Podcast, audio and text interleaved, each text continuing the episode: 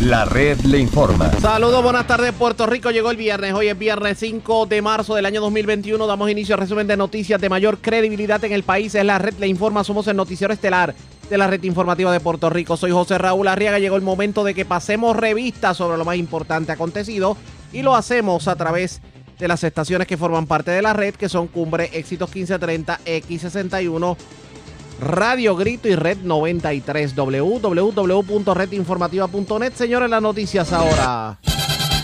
Las noticias. La red le informa. Y estas son las informaciones más importantes en la red le informa para hoy, viernes 5 de marzo. Anticipan que aumento en la gasolina podría llegar en dos semanas a los 80 centavos el litro de la regular. Así lo adelantó en entrevista con la red informativa el expresidente de la Asociación de Detallistas de Gasolina, Ricardo Román. Ayer también lo adelantamos y hoy altos funcionarios de la Cámara admiten que recibieron pedidos de información por parte de las autoridades federales de dos ex legisladores PNPs. De paso niegan que populares estén siendo investigados por los federales, como alegó hoy el expresidente de la Cámara, Johnny Méndez. Legislan para que se prohíban las neveritas de FON y se fiscalice la disposición de mascarillas y guantes en las playas de Puerto Rico. Escuche esto, altos funcionarios de la Autoridad de Energía Eléctrica admitieron en vista pública que el contrato de Luma no tiene garantías para los empleados que actualmente trabajan en la corporación pública. Solo Luma se compromete a entrevistarlos. No hay garantía de reclutamiento, de reconocer beneficios y de convenio colectivo. El tiempo me dio la razón cuando insistí el año pasado en que nos teníamos que preparar, así lo dice la epidemióloga Melissa Marzán, quien fuera la persona que primero advirtió sobre la posible llegada del COVID a la isla, cuando en ese entonces hasta el Departamento de Salud minimizaba la pandemia y aseguraba que eso se iba a quedar por allá por China. Un muerto y un herido anoche en carretera 923 del barrio Bonavista en Humacao. En condición grave, niño de un año y medio luego de que fuera impactado por una guagua en residencia del barrio Cañabón de Barranquitas. Delincuentes armados se llevan 700 dólares en medio de asalto al supermercado amigo de San Lorenzo. Hombre entra a residencia de las piedras y agrede a pareja de octogenarios. Arrestan joven de 28 años y le ocupan gran cantidad de drogas en medio de intervención en residencial de Humacao. Cargos criminales contra hombre que secuestró ayer persona en Calle y por poco la mata en sector de Guayama. Y señores, las temperaturas permanecerán frías en la noche y madrugada todo este fin de semana. Esta es la red informativa de Puerto Rico. Bueno, señores, damos inicio a la edición de hoy viernes del Noticiero Estelar de la red informativa de inmediato a las noticias. Esto no debe tomarnos de sorpresa porque ya esto se había anticipado de que íbamos a ver un alza en el precio de la gasolina y que pudiéramos estar hablando de hasta 80 centavos el litro, de hasta 80 centavos el litro para, eh, para el verano. Lo estamos viendo en las estaciones de gasolina. ¿Y qué debemos esperar en el transcurso de la semana? Yo tengo línea telefónica a quien fuera el titular de la Asociación de Detallistas de Gasolina, Ricardo Román. Saludos, buenas tardes, bienvenido a la red informativa. Saludos a ti, a los que escuchan. Y gracias por compartir con nosotros. Bueno, esto era anticipable, el que la gasolina iba a subir por lo menos a alcanzar los 80 centavos antes de verano. ¿Eso se va a adelantar o continúa más o menos el patrón para que sea en verano que veamos esos precios? Bueno, realmente lo que vemos es un patrón. Eh, durante los meses anteriores habíamos visto una estabilidad de mercado. Eh, en los últimos, en el último mes y medio, eh, hay una tendencia que que ya se ha visto en los precios en bomba, ¿no? Estamos hablando de que hace un mes y medio eh, la gasolina estaba en los bajos 60 centavos. Eh, el patrón es de aumento paulatino y estamos viendo ya precios de 74, 75, lo, lo que nos hace pensar que es una posibilidad eh, de que a raíz de la liberación de la orden ejecutiva, la movilidad de los ciudadanos, el aumento de la demanda del producto, pues la oferta ha aumentado y, eso ha ajustado los precios en el alza. Eh, y sí, es una realidad que si esta tendencia continúa, podríamos estar viendo los 80 centavos eh, el producto regular en semanas siguientes. o sea que si todo madura como pinta, ya para el verano pudiéramos ver precios más altos que los 80 centavos. Pues mira, Arriaga, eh, yo yo no me gusta hacer vaticinios porque yo no tengo los elementos de controlar el mercado. Yo puedo hablar de tendencia y eso sí que es una realidad que es palpable, que la estamos viviendo eh, y tiene una coherencia eh, con el sentido de que la economía eh, ha tenido una inyección fuerte y se ha visto la recuperación de los volúmenes de venta. yo te puedo decir que al comenzar la pandemia, esta industria de gasolina perdió un 70% del mercado, ¿no? Cuando estábamos todos confinados en los hogares. Eh, esa no es la realidad que estamos viviendo un año después, donde ya se han liberado los horarios de operación de los negocios, la, circulación de los ciudadanos, y eso es lo que el, directamente ha impactado, ¿no? A que estos volúmenes vayan recuperándose. Y en un mercado como de la gasolina, que es de oferta y demanda, cuando hay demanda, eh, los precios siempre son en, en el alza. ¿Cómo, ¿Cómo está la situación en las estaciones de gasolina a raíz de este aumento? O sea, ¿cómo, cómo de alguna manera ha disminuido el flujo de personas echando gasolina? ¿Ha mermado las ventas? ¿Cómo, cómo ha tomado el consumidor este aumento? Pues mira, yo nosotros estamos en un proceso de recuperación. El, el impacto de la industria de la gasolina, eh, de la parte más severa de la pandemia, cuando comenzó, eh, cuando tuvieron los lockdowns, eh, fue bien, bien fuerte para esta industria. Y yo diría que los detallistas de gasolina, pues, hemos ido paulatinamente después de sobrevivir porque tuvimos que hacer malabares, ¿no? En el sentido de que hubo que hacer muchos ajustes operacionales eh, porque perdimos, como te dije hace un momento, casi un 70% del mercado eh, y teníamos el overhead de los gastos fijos y no teníamos las ventas.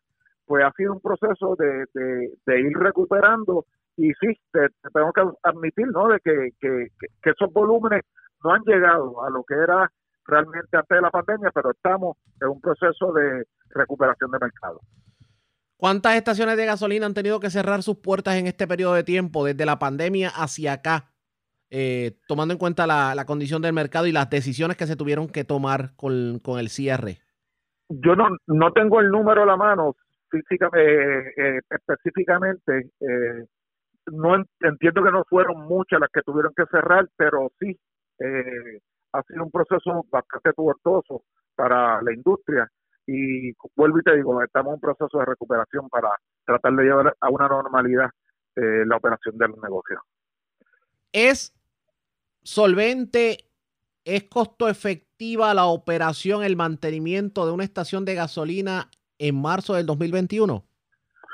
Pues nosotros eh, hemos evolucionado eh, como industria y la solvencia de una estación de gasolina está en tener varios frentes de operaciones. Obviamente, la gasolina de la gasolina únicamente no es rentable. Nosotros tenemos que tener eh, alrededor de la operación del negocio, como lo tenemos, servicios de venta de inspección y venta de malvete, servicios de quick look. Las tiendas de conveniencia es, es la parte principal, ¿no? Eh, donde tenemos una oferta eh, al consumidor que en una, en una estación de gasolina puede satisfacer la mayor parte de las necesidades y servicios. Ya nosotros tenemos desde venta de cable TV, eh, distintos productos de consumo eh, que ya no es lo, tradicional de pan y leche. hemos ampliado en el sector de alimentos. el, café ha sido un nicho bien fuerte.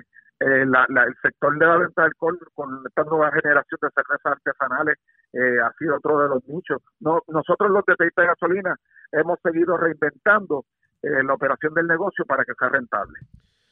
Que por lo menos, y, y de hecho muchas personas ya han, digamos, mentalizado, entienden que la estación de gasolina y la tienda de conveniencia, que es lo que verdaderamente mantiene a flote la estación de gasolina, ya es algo necesario, porque cuando menos uno se lo espera, hay una necesidad y donde único uno puede, digamos, eh, buscar los artículos es precisamente la estación de gasolina. Sí, y, en, esa evolución, el concepto de tienda de conveniencia de hace 20 años atrás, que era, que era un concepto donde el cliente estaba dispuesto a pagar un poco más caro ese producto porque era conveniencia pues no, eso ya no es así. Una estación de gasolina ya tiene una agresividad en precios donde usted puede conseguir ese artículo que vende un supermercado, lo puede conseguir ya en una estación de gasolina porque la misma evolución de los mercados nos han llevado a que nosotros tenemos que tener una oferta atractiva al consumidor y la realidad es que ya el, el, el concepto es conveniencia, pero los precios, pues nosotros hemos ido ajustándolos a la realidad de los mercados y ya competimos con los supermercados, con las farmacias, con otros sectores y esa oferta pues la tenemos disponible a los consumidores en una estación de gasolina. Román, tradicionalmente cuando se ven estos aumentos eh, por razones que ustedes no pueden controlar, vemos al DACO en la calle fiscalizando. Y hay veces, y la experiencia nos dice que hay veces que como que la fiscalización ha sido extrema y a veces hasta injusta. Eh, ¿Se ha visto esto en las últimas semanas las estaciones de gasolina por parte del DACO? Pues el DACO siempre es su deber ministerial y nosotros no tenemos problema con eso. El detallista de gasolina sabe eh, que, que nosotros no somos muy fiscalizados. Eh, inclusive en el, en, el, en, el, en el tema de los precios de gasolina, el quien más nos fiscaliza a nosotros el mismo mercado. Eh, es un mercado de libre competencia y el detallista de gasolina que no tiene una oferta de precio atractiva, la competencia lo, va a dominar y, no va a ser exitoso. Sí reconocemos la facultad del, del, del secretario del DACO de ir a las estaciones e inspeccionarlas, pero realmente es algo que nosotros lo hacemos de rutina y bajo excepciones de algún caso aislado, la industria como tal tiene un comportamiento excelente y, no tiene problemas mayores con el daño. ¿Y los mayoristas cómo han estado tratando últimamente a los detallistas? Pues yo, te diría que la relación eh, detallista-mayorista eh, ha ido madurando en el sentido de que ambos sabemos que tenemos que ir de la mano para ser exitosos. Eh, yo creo que en la misma manera te digo, la relación mayormente con el mayorista es una coordinada y, bajo unos contratos que se aceptan y vuelvo y te digo, debe ser así porque el éxito del mayorista está en el detallista y el del detallista está en tener un buen mayorista. Vamos a ver qué termina ocurriendo en las próximas semanas porque aunque obviamente ustedes no pueden controlar el mercado, siempre la soga parte por lo más fino y el consumidor eh, ataca al detallista de gasolina. Vamos a ver cómo fluye y si el pueblo entiende, comprende que esto es algo del mercado que ustedes no pueden controlar y que lamentablemente tenemos que pagar la gasolina a esos altos precios. Vamos a ver. Eso es así, eso es así. nosotros somos la parte más visible de la industria. Nosotros somos los que damos el frente, por ejemplo, a, periodistas como usted que, que, le interesa el tema y lleva la información. Y siempre, por eso, siempre yo, yo le reitero de que nosotros no controlamos este mercado, nosotros estamos sujetos a los precios que nos dan los mayoristas y de la parte de nosotros, del sector de detallistas, eh, la competencia es la que siempre yo digo que nos rige. Agradezco el que haya compartido con nosotros. Buen fin de semana. Bien, Arriaga, a ti y a tu radio escucha. Y gracias. por compartir con nosotros, Ricardo Román, el otrora presidente de la Asociación de Detallistas de Gasolina. Lo cierto es que, señores, qué dolor tenemos que pagar la gasolina más cara. Aquí se había anticipado por parte del presidente en propiedad de la Asociación de Detallistas de Gasolina el que, pues, la gasolina iba a subir 80 centavos, pero en el verano. Recuerdo que Sepúlveda había dicho eso. Pero ahora Ricardo Román anticipa que ya en las próximas dos semanas, o sea, estamos hablando a mitad de marzo, vamos a estar pagando 80 centavos el litro de gasolina. Qué dolor, qué nos depara el transcurso de las semanas en cuanto a combustible se refiere, pendientes a la red informativa. Presentamos las condiciones del tiempo para hoy.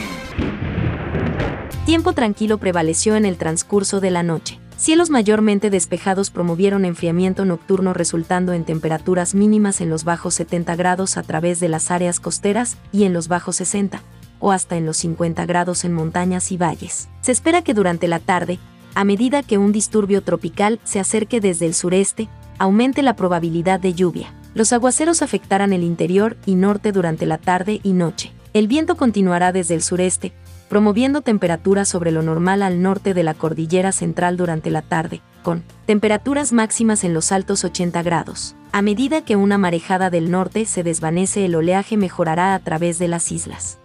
El viento en la mayoría de la región estará entre 10 y 15 nudos desde el sureste. Bañistas esperen un riesgo moderado de corrientes marinas a través de las playas con orientación al norte y este, pero el riesgo estará alto desde Vega Alta a San Juan. En la red informativa de Puerto Rico, este fue el informe del tiempo. La red le informa. Señores, regresamos a la red le informa, el noticiero estelar de la red informativa. Gracias por compartir con nosotros. Se está discutiendo en la Comisión de Recursos Naturales de la Cámara un proyecto de la autoría del representante Ángel Matos para prohibir las neveritas de foam en las playas, pero también se está incluyendo ahora la prohibición de las mascarillas y de eh, los guantes desechables porque cada vez que la gente va a la playa tira la mascarilla, tira el guante y tira la neverita de foam y eso se está convirtiendo obviamente en basura para las playas. Esta mañana tuvimos la oportunidad de dialogar con el representante y esto nos dijo sobre el particular. Bueno, desde el pasado cuatrenio, empecemos con las neveritas de foam, eh, nosotros estamos impulsando que de aquí al 2025 al 2030 simplemente el uso del poliestireno, el foam, el styrofoam, ¿verdad? Que tanto daño hace al medio ambiente, que no tiene uso ulterior, que no degrada, que afecta a flora y fauna, tiene que ser sacado de la ecuación comercial en Puerto Rico, ¿verdad? Entonces entramos al, al caso de las neveritas de foam y su uso en, en distintos cuerpos de agua. Eso no es otra cosa que un zafacón ambulante, en donde con un precio módico lo rellenan con los artículos más caros que tú te puedas imaginar y después lo dejan como basura. Y es un artículo de construcción tan pobre que se rompe y se, se, se, se despolva eh, por los distintos eh, cuerpos de agua. En caso particular de Carolina, eh, tenemos áreas de anidaje, áreas de tortugas que ya ha costado vida y simplemente ya esa nevera pues caducó su fin práctico en Puerto Rico y por mí en el mundo entero. Pero entonces, eh, lo que hemos visto en los últimos años es que simplemente la gente eh, lo que hace es que se lleva la neverita y no dispone de la manera correcta de ella. Bueno, claro, ah, se está creando una cultura de inconsciencia en donde si a última hora uno se le ocurre un día de playa, pues empiezan a llevarse artículos que por alguna razón terminan convirtiéndose en basura y desecho. O sea, se llevan, eh, por decirte de lo que uno encuentra en, una en la madrugada de una noche de San Juan cualquiera, pues dejan neveras de fondo, dejan remanentes de comida sin estar empacados en alguna bolsa, por lo menos hacernos el favor de, colocar los artículos en una bolsa de basura que ellos pudieran traer, por no decirte de sombrillitas o sillas. Y entonces ahora con la llegada del COVID-19, pues se ha convertido en una nueva plaga encontrar mascarillas y guantes que si vamos a hacer las cosas arriaga como, como Dios manda, eso no es basura, esos son desechos biomédicos y se convierte en un dolor de cabeza porque si lo vamos a hacer como Dios manda, pues entonces tienes que buscarte hasta un personal especializado, porque tú no sabes quién lo usó y qué condiciones tiene. Y lo que estamos procurando es que, ¿verdad? Y, y con algún grado de pena hay que decirlo, pues otra vez con un mecanismo de multa, después de una etapa de orientación, pues podamos crear la conciencia de que la gente bote la basura al zafacón o en el escenario más favorable que simplemente se lleven su basura para su casa, que son las tendencias más recientes en el mundo entero. Pero hay algo que, me gustaría que me explicara, porque si bien es cierto, uno puede entender lo de las neveritas de foam, pero en el caso de, lo, de, de las mascarillas y los guantes, eh, ¿cómo prohibimos el uso en las playas cuando se supone que por reglamentación y por orden ejecutiva uno debe tener mascarilla todo el tiempo en la calle? Durante la vista pública de ayer se aclaró que no es que estamos promoviendo que no hayan el uso de mascarillas como claramente dicta la orden ejecutiva, lo que estamos promoviendo es la conciencia de que no las boten en la, eh, en la, arena, no las tiren por ahí como si fuera una servilleta de papel que degrada, porque ciertamente, ¿verdad? Volvemos al asunto de umbral, que es un peligro para el medio ambiente, sobre todo lo que es, ¿verdad?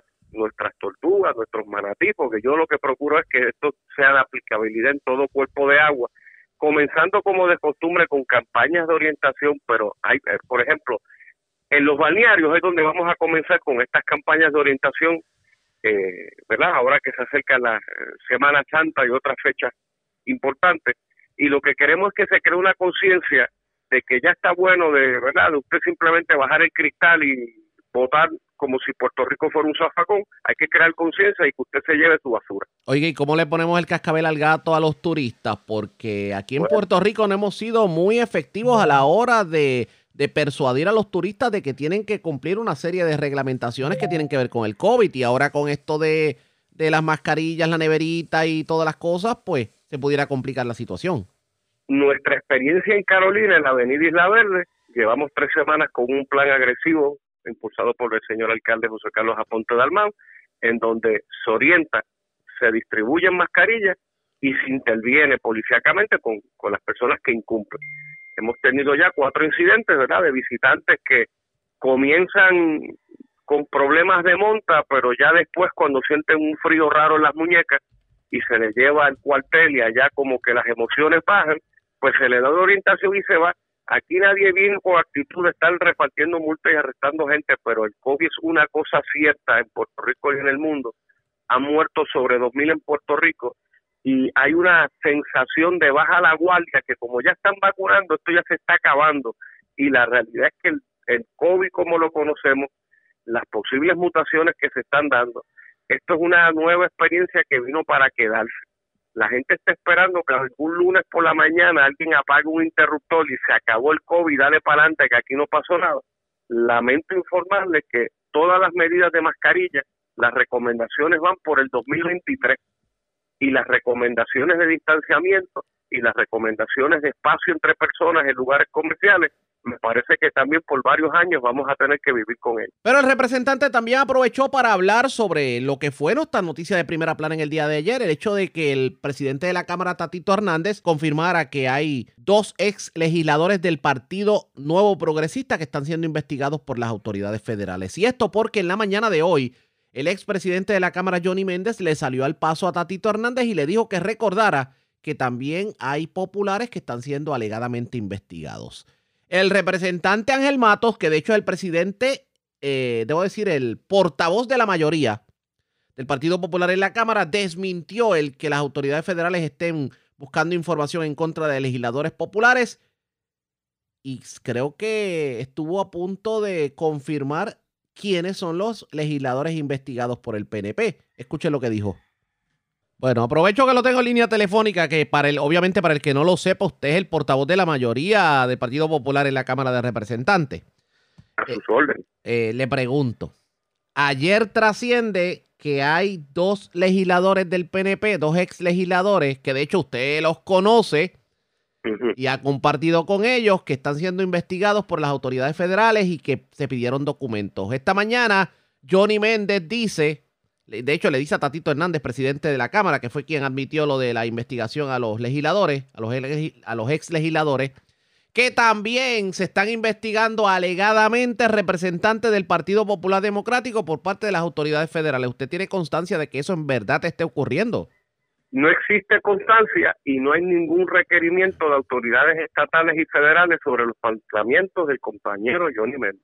El día que eso ocurra, yo te lo informo sin ningún problema. Los seis arrestos y expulsados de la Cámara por el Partido Nuevo, pues ahora aparentan añadirse dos más y desconozco si durante el cuatrenio, pues simplemente la legislatura pierde una delegación completa del Partido Nuevo por investigaciones activas. A ese El extremo. día que tú- bueno, es que no acaba, Arriaga, no acaba.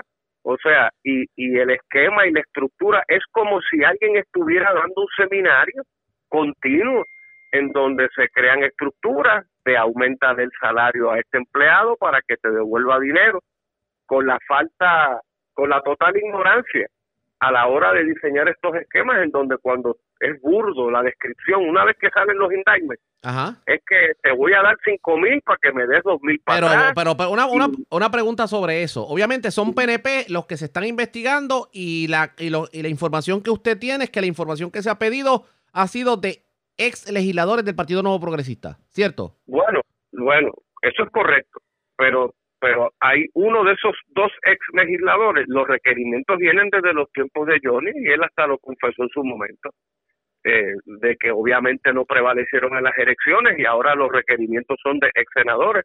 Pues usted es o no es legislador, pero el delito no muere. O sea que si pensaban que porque no ganó el candidato iba, eso iba a ser borrón y cuenta nueva, se equivocaron. Claro, alguien pensó que gano perdiendo. No, no, perdiendo se pierde.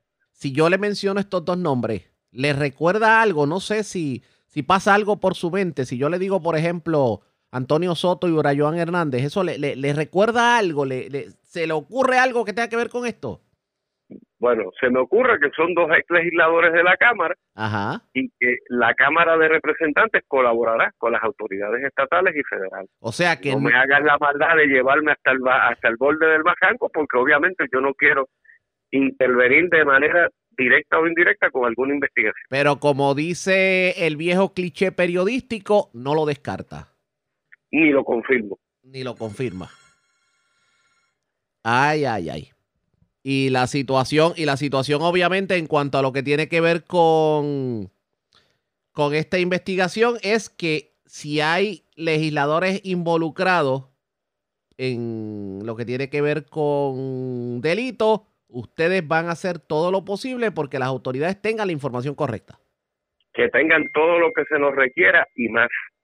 Cada vez que un legislador pierde su escaño por expulsión, por esquemas de corrupción, nos hace daño a todos, porque tú bien sabes, Arriaga, que en la calle, pues, un viernes en la tarde, un día como hoy, o eh, en esta noticia, es que todos son pillos, es que todos son bandidos, y la realidad es que habemos muchos demasiados que somos serios y decentes en nuestros haberes en la Asamblea Legislativa. Y este tipo de, por este tipo de cosas nos llevan en Exacto, este tipo de cosas obviamente mancha lo que es la legislatura completa.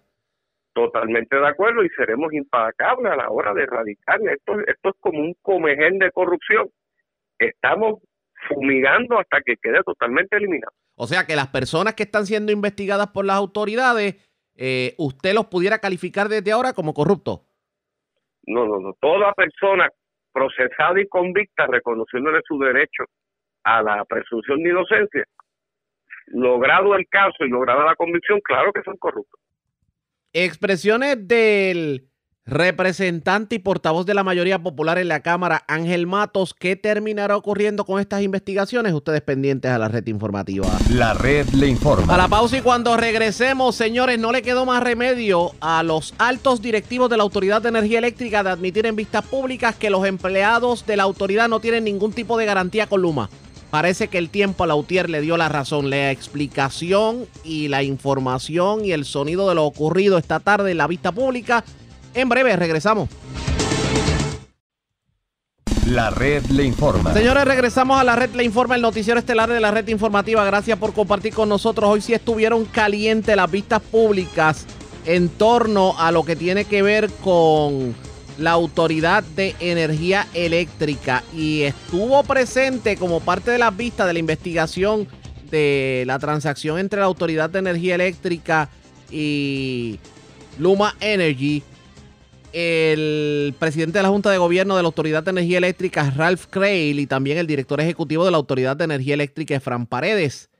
Entre las admisiones que hicieron, señores, está el que, como parte de la negociación al principio, no se había hablado de garantizar el empleo de los actuales empleados de la Autoridad de Energía Eléctrica. ¿Qué ocurrió en la vista pública? Vamos a escuchar parte de la misma. Eh el cumplimiento de Luma, y yo lo he estipulado siempre, es entrevistar a todos los empleados de la Autoridad Eléctrica que estén en los... ¿Cuántos empleados tiene la Autoridad Eléctrica? 5.400 más o menos. ¿5.400? Sí. ¿Y por qué aquí nos decían los otros funcionarios del gobierno que han venido que sea que nos han mentido aquí bajo juramento, que dicen que son 4.200. No, el 4.200 es la parte que pasa a Luma. ah, pues vamos, a aclarar. Vamos a aclarar. Pero el total de empleados son 5.000. 400. Dígalo, director. 5.468. Ok. El total de empleados de la autoridad energética. Y los que van a pasar a Luma se estima que son 4.200. La parte que tiene generación son alrededor de 1.000. Se estima que la resta de los 5.500 más o menos, pues la resta son 4.500 que están ávidos para ser entrevistados y pasar. Vamos a aclarar esto, porque esto, esto está aquí como medio, medio nebuloso, no lo entiendo bien. El total de empleados. El total de empleados actualmente de la autoridad energética son 5.460. No me acuerdo antes, pero ahí está. 5.500 podemos Vamos, vamos a redondearlo, o sea, acepto que es un redondeo. Eh, ¿Cuántos van a pasar a en, en, teoría, ¿verdad? En teoría, ¿cuántos pasarían a? Todos pueden pasar a. De esos 5.500 hay 1.000 que son los que trabajan aproximadamente. En transmisión y distribución. En generación. ah, en generación. En generación. Esos están fuera. Esos no están en la transacción. Esos todavía se quedan bajo la actualidad. Exacto. Ahora, ejemplo, el resto que son 4.500, pues son los que están ávidos para hacer. Deberían pasar a en teoría entrevistado y, en el proceso de, de, entrevista. porque ahora usted me acaba de decir, y me han dicho casi todos los que han venido aquí del gobierno, que la obligación de Luma es entrevistarlo, no es aceptarlo, ¿verdad? ¿Correcto? Correcto. Correcto. Le pregunto, digamos que si Luma acepta mil empleados de eso, que pueden pasar para allá de los 4.500, y los otros 3.500 no, no pueden pasar a, a Luma o no acepta ni la Luma o Luma no lo, no, lo recluta, ¿qué pasa con esos otros empleados? yo creo que la ley es clara. No, no, la no. ley creada. Ingeniero, voy, voy, voy, voy, a aclararle Yo sé lo que es la ley. Y la tenemos aquí y la podemos leer todas las veces que queramos. Lo que yo quiero saber en funciones, en la práctica, en lo que se va a hacer, ¿qué va a pasar con esos empleados? Que no vayan a Luma porque Luma no lo recluta o porque ellos decidieron no ir a Luma, porque obviamente no hay unos beneficios protegidos en Luma para ellos, que es lo que han dicho. Por ejemplo, no aceptan, eh, eh, eh, Luma no acepta reconocer los convenios colectivos, obviamente hay derechos adquiridos de los trabajadores, un trabajador que lleva 20 años allí o 30 años o 15 y va a pasar a Luma, necesariamente no empieza como un empleado de 15 años, sino bajo unas condiciones de empleado nuevo. ¿Correcto eso? O Luma está obligado a reconocerle el seniority y los años que llevan acumulado en la Autoridad de Energía Eléctrica. hay ciertas leyes que sí aplican y ciertas no, no, no, no usted estuvo en la negociación del contrato. Le pregunto si se negoció con Luma y si se ubicó en ese contrato en blanco y negro. ¿Alguna disposición que diga, cuando Luma acepte esos empleados, tiene que reconocer los convenios colectivos, los derechos adquiridos en ley y en los convenios colectivos de esos empleados? Tiene que reconocer los años de servicio que llevan esos empleados de la autoridad. Eso está en el contrato. Tiene que reconocer que entra como un empleado que no, no tiene periodo probatorio. Pero no tiene periodo probatorio, pero digamos que si por la ley 80, por decir una ley que aplica a una empresa privada, porque Luma dice que es una empresa privada que no tiene que dar cuenta, eh, y le aplica la ley 80 a ese empleado, no tiene periodo probatorio, pero Luma entendió que ese empleado no le conviene por las razones que sea, lo despidió y el empleado lleva un caso de justa causa y la gana. ¿Cómo le va a pagar Luma? ¿Como un empleado nuevo o por los 20 años que lleva la autoridad la mesada? Eso no, se sabe, ¿verdad que no? Porque obviamente no es un empleado de 20 años con Luma y Luma no va a reconocer el seniority. Eso no está establecido en el contrato que tiene que reconocer el tiempo que tienen de trabajar los empleados de la autoridad, ¿correcto? Esa parte desconozco. Desconoce, no está. Yo solo puedo garantizar que no está. Perfecto. Vamos a continuar. Pero esa fue su preocupación mayor, me dijo. Y obviamente asumo que hizo gestiones para que se pusieran cosas ahí para proteger a los trabajadores que usted representaba allí, porque usted era el jefe de ellos, en términos generales, porque usted era el presidente de la Junta, ¿correcto? ¿Qué cosa usted recomendó incorporar allí para proteger a los trabajadores? Si recuerda eh, sí, recuerdo la parte, las leyes profesionales, los ingenieros, o sea, todo que hoy en día eh, en la autoridad ha habido muchas veces que no la respetan, tenían que respetarla y está en el contrato. Es los beneficios. ¿Qué beneficio? Como estipula la ley, todo lo que estipula la ley. Este, Pero no lo que se hayan adquirido por convenio colectivo. Ahí después le pregunto sobre estos empleados que decidan no ir a Luma o que Luma decida no reclutar. Digamos que Luma recluta a mí y deja 3.000 fuera, 3.500 fuera. ¿Qué va a pasar con esos empleados? No, según estipula la ley, este, hay tres opciones. Una es los que se quieran retirar se pueden retirar. Retiro temprano jubilarse. Pero si yo tengo 20 años, ¿estoy en edad para jubilarme? No. Hoy en la autoridad, ¿a qué edad se, puede jubilar? ¿Qué tiempo de servicio y a qué edad se puede jubilar un empleado de la autoridad? Director. No, 30 años de servicio. Pero no 30 años de ah, servicio. Quiere decir que si yo soy un empleado de 20 o de 15 años, yo no me puedo jubilar, a menos que se abra un retiro incentivado, ¿correcto? Correcto. Ok. La autoridad tiene el dinero y el plan establecido para ese retiro incentivado son empleados que no puedan ir allá, que decidan retirarse. Primero todo, como pusimos en el escrito. No, no, le pregunto, entonces sí, ah, usted me puede contestar sí o no. Todo eso depende de la, de la agencia fiscalizadora. Le pregunto, fíjese, son empleados de ustedes, de la Autoridad de Energía Eléctrica. Y digo de ustedes porque usted es, hoy es el presidente de la autoridad. Se quedaron esos términos ahí, por lo menos mismo dicen, mira, pues yo quiero retiro mío, abramos una ventana, un incentivo para irme. ¿Tiene la autoridad dinero para hacerlo? Primero tendríamos que saber. ¿Lo han dispuesto? No sabemos cuántos son. Ni lo ha dispuesto tampoco. O sea, no hay guardado una parte que diga, vamos a guardar esto aquí para los que se quieran retirarse, a ver si, si lo podemos incentivar. Correcto. Eso no está dispuesto todavía. Eso se está trabajando. Se está trabajando, pero no está dispuesto. La pregunta es si está o no dispuesto hoy. No. Presente, la contestación es no. no. Al presente no, pues se está trabajando. Perfecto. Entonces, digamos que usted me dijo que son otras tres opciones que tiene. Retiro, ya hablamos de eso. ¿Cuál otra opción tiene? La otra es pasar a otras posiciones dentro de generación que, que, hay vacantes. Hemos estado identificando las vacantes en otras posiciones dentro de la autoridad. Que después va a pasar también a una empresa privada. correcto. Está en ese proceso porque hemos dicho que ya hay ocho compañías que mostraron interés en venir a administrar la generación, ¿correcto? correcto que van a estar ahí en lo que viene el otro arreglo con otra compañía privada. ¿Correcto? Eso es correcto. Muy bien. ¿Cuál es la otra opción? Y la otra opción es pasar a, como empleador único, pasar a otra agencia. De a otra agencia. Vamos a esa, que esa es la más fácil, supuestamente. La autoridad ha dispuesto un fondo para dárselo al gobierno central para pagar esos salarios de esos empleados que vayan a otra agencia ingeniero Paredes. Paredes para efectos de récord. La pregunta es, disculpa. Si hay unos empleados que pueden decidir, digamos que mí, vamos a usar un número, deciden irse como empleador único a otras agencias del gobierno. La autoridad ha dispuesto algún fondo para pasarlo al Fondo General de Puerto Rico para pagar esos, esos salarios.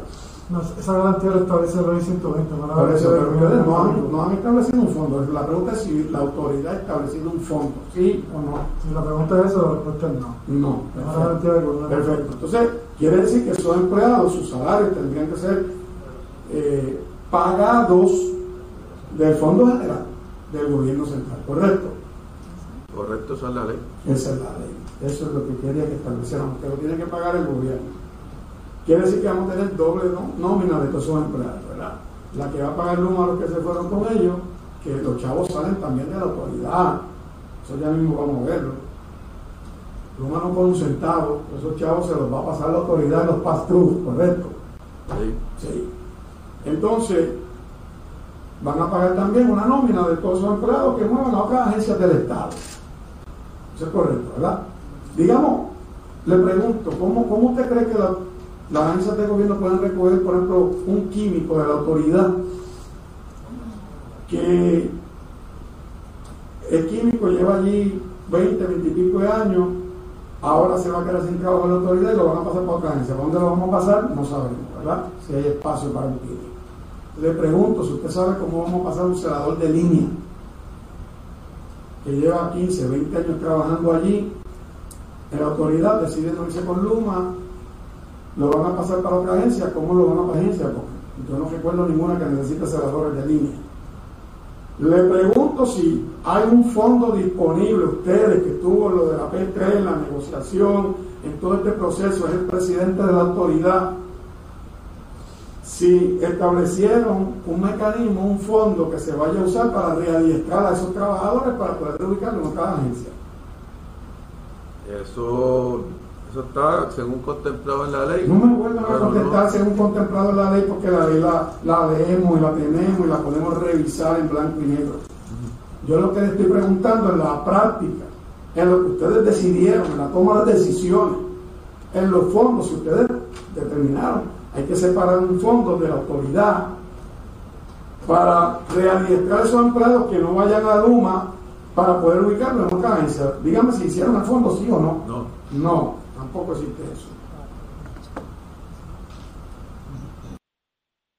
Esto está caliente definitivamente, por lo que vemos, se hizo una negociación con Luma Energy, olvidándose por completo de los empleados que laboran allí y de, de los derechos adquiridos, de los convenios colectivos, de qué va a pasar si Luma no los coge, del sueldo que cobran, de si las agencias de gobierno tienen que absorber o no y si pueden absorber o no aquellos empleados que se queden sin trabajo, me parece que esto se va a poner bastante caliente. La red le informa. A la pausa cuando regresemos las noticias del ámbito policíaco más importantes acontecidas, entre las que tenemos que destacar en condición grave se encuentra un menor de año y medio que fue arrollado por eh, el vehículo de una dama.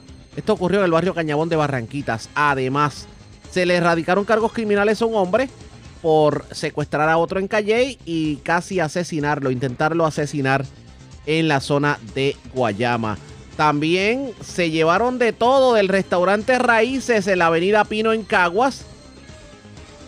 Y se reportó un robo en el supermercado amigo de San Lorenzo. Además, aparentemente hubo un incidente violento en una residencia del barrio Tejas de las Piedras.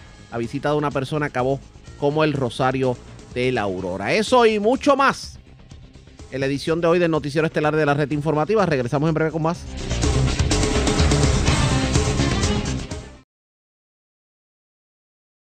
La red le informa. Señores, regresamos a la red Le Informa, el noticiero estelar de la red informativa, edición de hoy viernes. Gracias por compartir con nosotros. Vamos a noticias del ámbito policíaco y comenzamos en el centro de la isla porque en condición grave se encuentra un infante de un año. Fue arrollado aparentemente por una dama que daba retroceso en su vehículo y no se percató de la presencia del mismo. Esto ocurrió en la colindancia entre el barrio Cañabón de Barranquitas y el barrio Botijas 1 de Orocovis. Huidalis Rivera Luna, oficial de prensa de la policía en la zona de Bonito con detalles. Saludos, buenas tardes. Saludos, buenas tardes. Un accidente grave que involucra un menor se reportó en la carretera 772, kilómetro 8.2 en el municipio de Barranquitas. Según se informó, mientras una persona que se encontraba en la residencia identificada como Gloriana Ortiz Ortiz, cuando se disponía a marcharse del lugar, al salir en retroceso en su auto Toyota Tacoma 2013 impactó un menor de un año y medio cayendo este pavimento en condición grave. El menor fue transportado a CDT de Barranquita, donde fue atendido y referido al Hospital Centro Médico en ambulancia aérea por la gravedad de su condición. Buenas tardes. Y buenas tardes para usted también. Gracias, era Huidalis Rivera Luna, oficial de prensa de la policía en Aybonito de la zona central. Vamos a la zona sureste de Puerto Rico porque se erradicaron cargos criminales contra el hombre que secuestró a otro en la rotonda en Calley y que esta persona obviamente logró zafarse del secuestrador en un sector de Guayama. Además, un hombre fue arrestado con drogas en, eh, un, en una urbanización de Calley. Vamos a Guayama. Es Walter García Luna, oficial de prensa de la policía en Guayama, quien nos trae detalles en vivo. Saludos, buenas tardes.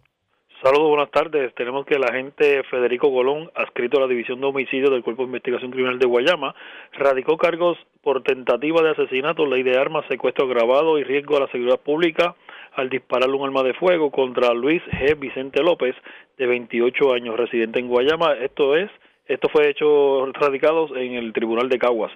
Los hechos se cuestionan remontan a eso del 3 de marzo del 2021, cuando Vicente López, según informó el querellante, utilizando un arma de fuego, lo secuestró y fue obligado a transportarse hasta la carretera número 3 en el área de Guayama, donde comenzó un forcejeo entre ambos y le disparó. El querellante no resultó herido. El agente Carlos Rodríguez del distrito de Guayama logró el arresto de Vicente López, a quien se le ocupó un arma de fuego. Este caso fue consultado con la fiscal Dailu Rivera Díaz, quien instruyó radicar cargos por los artículos antes mencionados, la juez Yaritza Santiago determinó causa para arresto fijando una fianza de 750 mil dólares, la cual no fue prestada siendo este ingresado en la cárcel de Bayamón. En otras noticias también tenemos que como parte de la iniciativa de plan integrado del área de Guayama, dirigido por el comandante Geraldo Oliver Franco y supervisado por la inspectora Marta Fernández Betancourt, el personal de la División de Drogas de Guayama, en unión a la División de Inteligencia y Criminal de Arrestos Especiales, en el día de ayer arrestó a un hombre de 24 años en el residencial Jardines de Montellano en el pueblo de Calley. Según se informa, a este se le ocupó la siguiente evidencia, 102 cápsulas de crack, 10 bolsas de cocaína, 58 de heroína, 29 bolsas de marihuana, 651 dólares en efectivo y un vehículo Nissan Sentra. Este caso fue consultado con fiscal de turno de la Fiscalía de Cagua, quien instruyó dejarlo en la, en la celda para la posible erradicación de cargos en el día de hoy. Esas son las noticias más importantes que tenemos este día. Muy buenas tardes. Y buen fin de semana. Muchas gracias. Gracias, era Walter García Luna, oficial de prensa de la policía en Guayama, de la zona sureste. Vamos a la zona este de Puerto Rico porque arrestaron a un hombre, le ocuparon gran cantidad de drogas. Esto ocurrió en el residencial Pedro Palou en Humacao. Además, se reportó un incidente violento en una residencia del sector asomante de las Tejas en Las Piedras. Aparentemente alguien irrumpió a la residencia de, de una pareja de personas de la tercera edad y los agredió. También eh, se reportó un asesinato. Se reportó un asesinato en la zona de Humaca. Una persona muerta, una persona herida. Kenia Ojeda, oficial de prensa de la policía con detalles. Saludos, buenas tardes. Buenas tardes.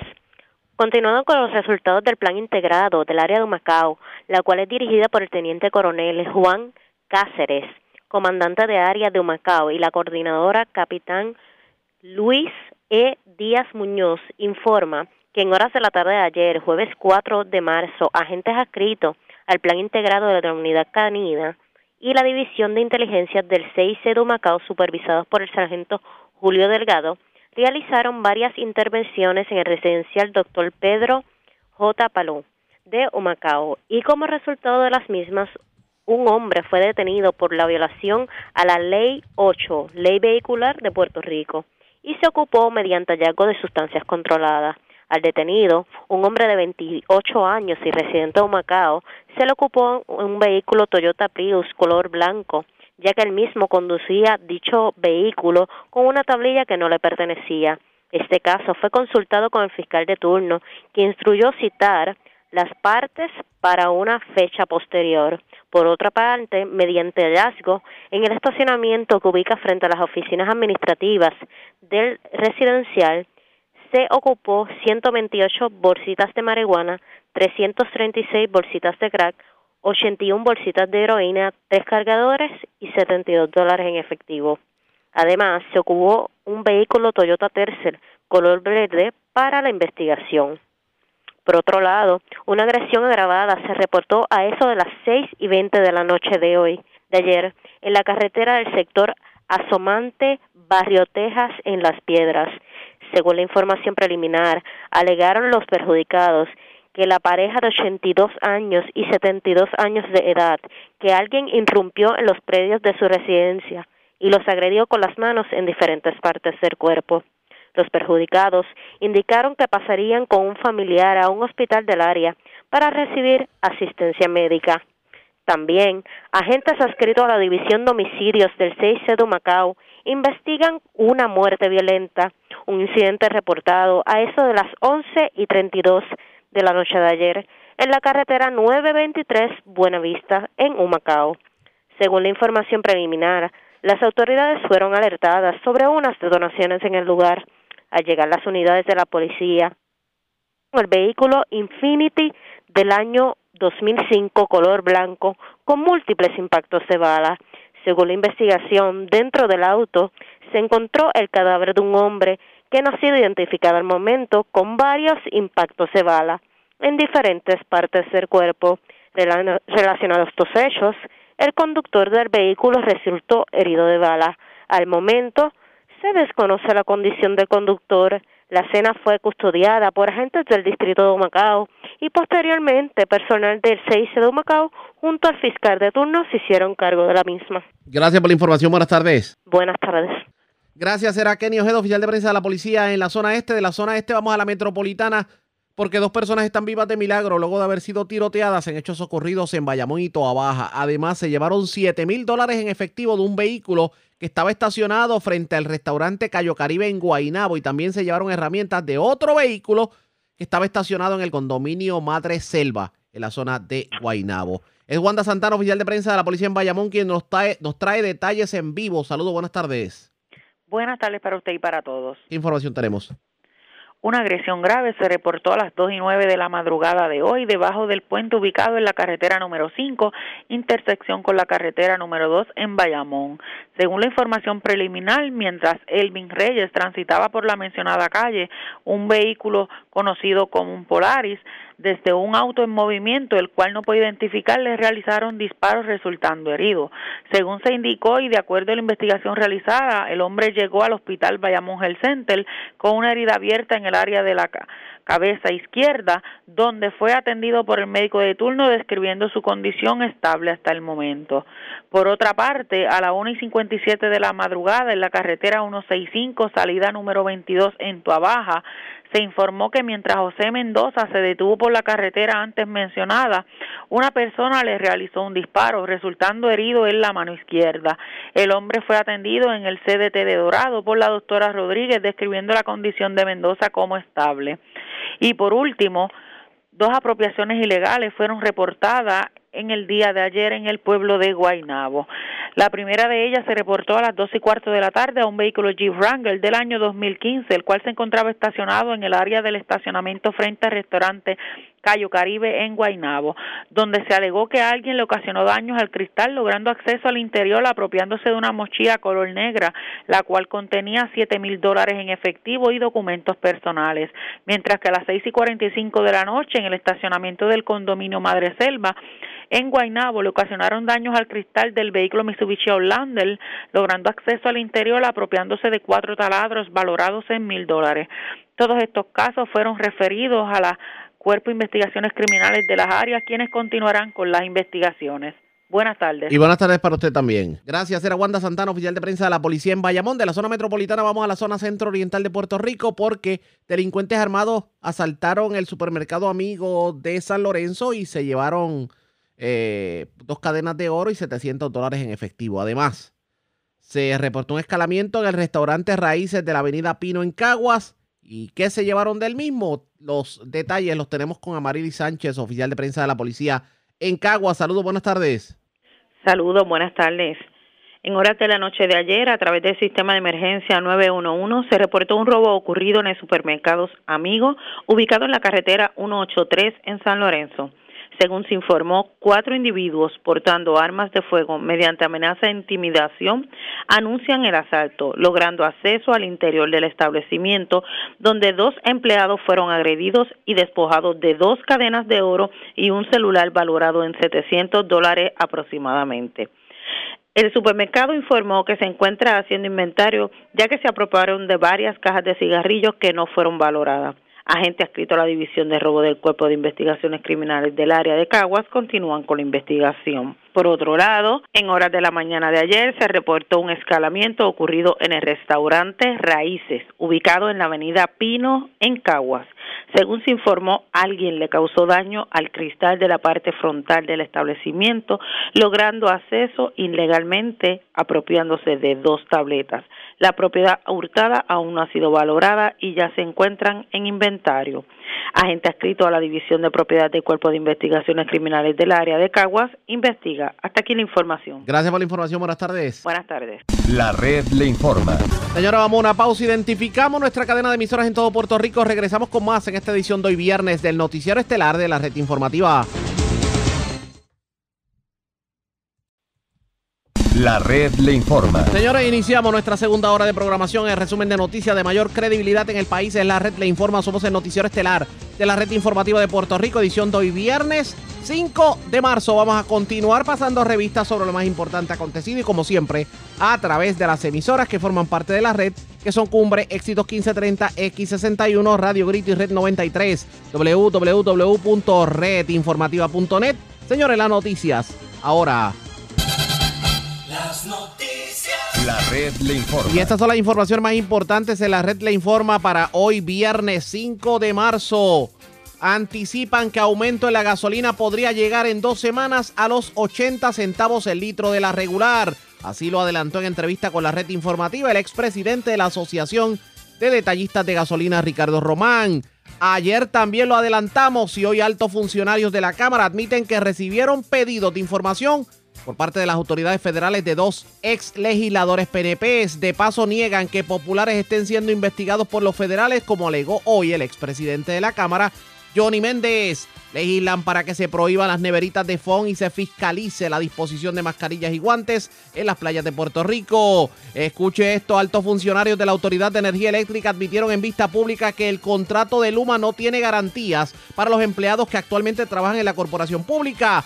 Solo Luma se compromete a entrevistarlos. No hay garantía de reclutamiento, de reconocer beneficios y de convenio colectivo. El tiempo me dio la razón cuando insistí el año pasado en que nos teníamos que preparar, así lo dice la epidemióloga Melissa Marzán, quien fuera la persona que primero advirtió sobre la posible llegada del COVID a la isla, cuando en ese entonces hasta el Departamento de Salud minimizaba la pandemia y aseguraba que eso se iba a quedar por allá por China. Un muerto y un herido anoche en carretera 923 del barrio Bonavista en Humacao. En condición grave, niño de un año y medio luego de que fuera impactado por una guagua en residencia del barrio Cañabón de Barranquitas. Delincuentes armados se llevan 700 dólares en medio de asalto al supermercado amigo de San Lorenzo. Hombre entra a residencia de las piedras y agrede a pareja de octogenarios. Arrestan joven de 28 años y le ocupan gran cantidad de drogas en medio de intervención en residencial de Humacao. Cargos criminales contra hombre que secuestró ayer persona en Calle y por poco la mata en sector de Guayama. Y señores, las temperaturas permanecerán frías en la noche y madrugada todo este fin de semana. Esta es la red informativa de Puerto Rico. Iniciamos nuestra segunda hora de programación en Noticiero Estelar de la red informativa de inmediato las noticias. Ayer fue la ex gobernadora Wanda Vázquez la que se desahogó sobre la forma en que el gobierno ha trabajado la pandemia desde el pasado mes de marzo. Hoy le tocó el turno a la doctora Melissa Marzán, epidemióloga, y fue una de las primeras epidemiólogas que atendió este tema. La pregunta que nos hacemos esta hora de la tarde es la siguiente. ¿Ha sido efectivo ha sido efectiva la labor del gobierno y de las autoridades en cuanto a la pandemia se refiere? Porque sepa usted que mientras hace poco más de un año las autoridades locales minimizaban las posibilidades de que el nuevo coronavirus llegara a Puerto Rico, la epidemióloga Melissa Marzán fue una de las primeras profesionales de la salud en saltar al ruedo público alertando sobre la importancia de preparar una respuesta epidemiológica. El tiempo le dio la razón. Recordamos que ella inclusive se enfrentó a, funcionarios que, aseguraban que eso de la pandemia era muy lejos, que eso era para China. ¿Recuerdan aquello del ex secretario de salud cuando decía, no, eso no va a llegar para aquí, eso es para China? Pues fue la doctora, la epidemióloga Melissa Marzán quien le puso el cascabel al gato, mucho antes de marzo del 2020.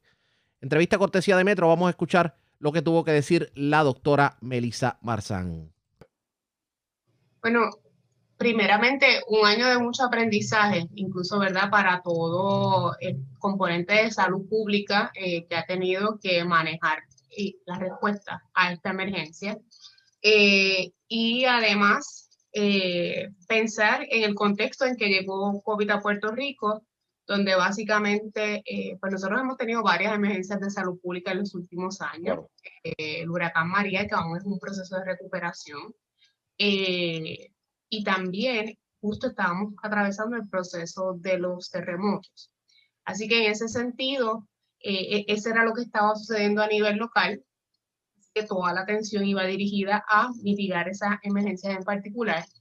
Y desde finales de diciembre, ya a nivel internacional, el tema del nuevo coronavirus eh, se discutía. Lo que comentamos un poco era que aquí en Puerto Rico teníamos la situación de las emergencias, eh, básicamente lo de los terremotos, que se estaba trabajando con el área principalmente suroeste, y ya se venía hablando a nivel internacional y de Estados Unidos incluso, porque eh, el doctor Fauci, quien ha sido un líder en este proceso, bien al inicio de la emergencia, él ya hablaba del impacto del COVID-19, eh, hablaba incluso de la necesidad de hacer investigación sobre vacunas. Así que él estaba adelantado a, lo que implicaba el manejo de una situación de emergencia como la que teníamos. Y aquí en Puerto Rico, pues básicamente nosotros entramos más tarde a esa discusión, pues porque teníamos otra emergencia. Y en ese sentido, eh, es una lección aprendida porque se minimizó el riesgo de COVID en Puerto Rico. Eh, a finales de enero, eh, ni siquiera el Departamento de Salud pensaba que eso era una opción de que llegara el nuevo coronavirus a Puerto Rico, cuando sabíamos que se estaba propagando ya en distintos lugares, donde ya comenzaba a haber transmisión comunitaria en otros lugares no relacionados al punto de origen que fue en Wuhan. Eh, y se seguía minimizando esos riesgos, se seguía minimizando el que eso quedaba muy lejos de donde nosotros estábamos, eh, que Estados Unidos estaba haciendo la respuesta a través de las estaciones de cuarentena y nos alejamos de ese proceso importantísimo que es la planificación. Eh, y un poco, pues de repente llegó marzo Eh, a mí mejor recuerdo, creo que fue el 11 de marzo que se declaró la, la pandemia por la Organización Mundial de la Salud y ya dos días luego ya nosotros estábamos declarando el, decretando el, el famoso lockdown. Así que eso habla un poco de la lección de que uno no minimiza riesgos en salud pública. Uno se prepara y se prepara para el peor escenario. Si no llega, pues bien, y si llegó, pues uno tiene un plan para, para trabajar en la marcha. A un año de esta declaración de pandemia ¿no? y, de, y de emergencia en, en la isla, en Puerto Rico, ¿Cómo usted cataloga la respuesta del, ¿verdad? de la administración gubernamental sobre, en particular sobre esta, sobre esta emergencia de salud, que es este caso del COVID-19? ¿Cómo la cataloga?